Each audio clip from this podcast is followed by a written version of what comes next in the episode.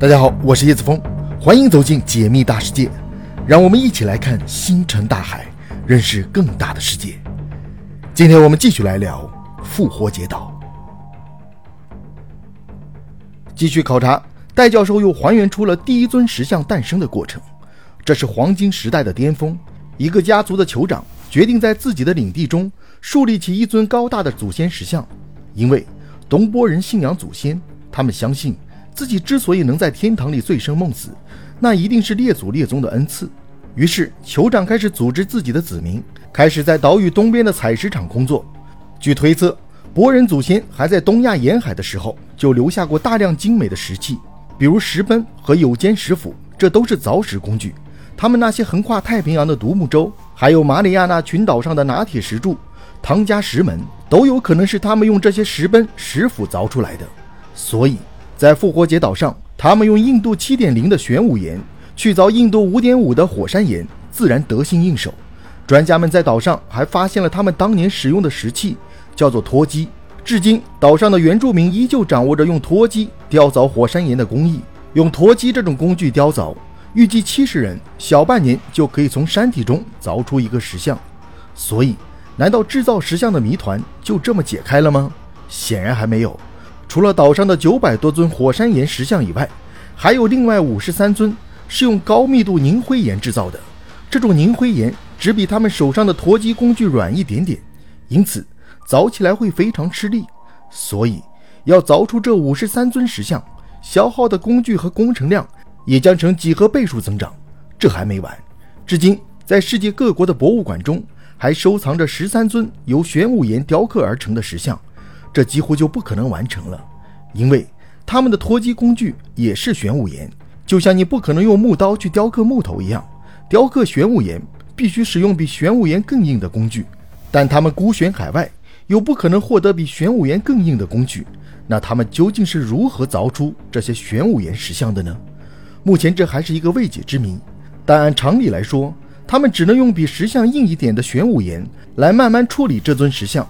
那如果是这样的话，简直就是不雕凿，而是一点点磨出来的，这个工程量可想而知。因此，这十三尊玄武岩石像其实才是全岛石像的精华。看来世界各大博物馆还是很识货，早就把他们从复活节岛运走了。回到酋长当年雕凿第一尊石像的故事，当那位酋长把自己祖先的石像树立起来以后，全岛的居民都被震撼了。而这位祖先和他的酋长后代，也自然成了岛上最有话语权的家族。当时，岛上大概被划分为十二个区域，每个区域对应星空中的一个星宿。十二个酋长于是展开了石像大赛：你凿出一个五米的祖先石像，我就凿一个十米的；十米的过时了，我还可以给你凿一个二十米的瞧瞧；二十米的还不够土豪，那我就再用凝灰岩凿一个。怎么样？你行吗？那你等着，我要给我的祖先戴上一顶红色火山岩雕凿的帽子。这是象征着万王之王的羽毛皇冠。这里给大家解释一下：有考古学家认为，按照博人的传统来理解，这些石像上的红色帽子当初是被插满了各种鲜艳羽毛的。这在博人传统中是羽毛皇冠的意思。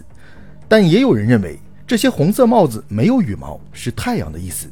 总之，目前没有结论，只知道当初波人肯定是费了很大的人力财力，才把这些好几吨重的帽子给安上去。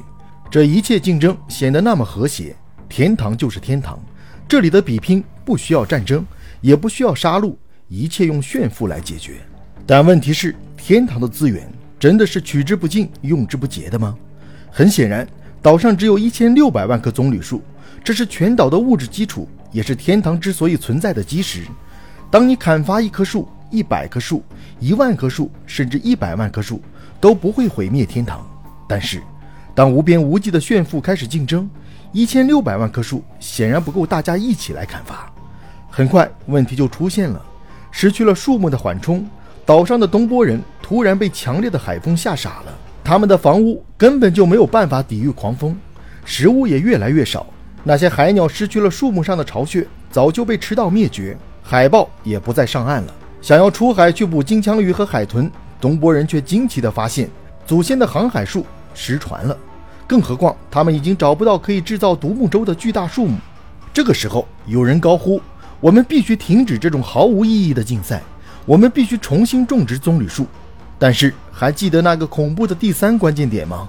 老鼠和人类一样繁荣的老鼠族群，已经啃食了几乎每一棵棕榈树果实。哪怕是一棵完整的棕榈树果实被种植下去，一棵棕榈树要长到原先的高度，至少需要五十年。而复活节岛上的两到三万东波人，已经等不到那一天了。黄金时代突然崩溃，大风摧毁了房屋，也摧毁了农田里的芋头和甘蔗，采石场里的石像被遗弃了。所有人开始惊恐地保护庄稼。这个时候，戴教授又发现，岛上有很多这种半地下室的围埂，显然这是为了帮农作物防风，同时也可以用作堆肥。曾经的天堂子民开始不得不把生活垃圾当做堆肥重复使用。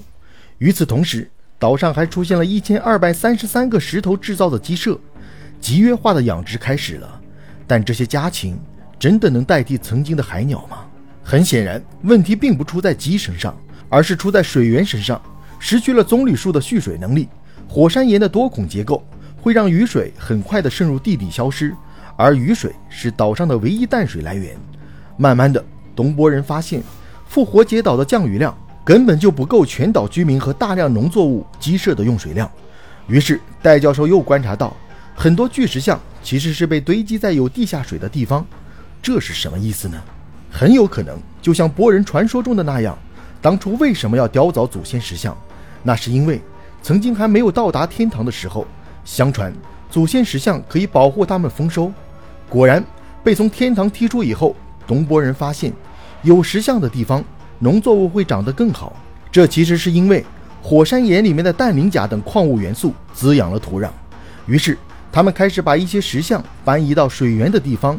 辛苦地呵护他们赖以生存的农作物，那些无法得到石像的部族就开始用大量的碎石来保护农作物。所以，岛上的农田为什么布满了碎石呢？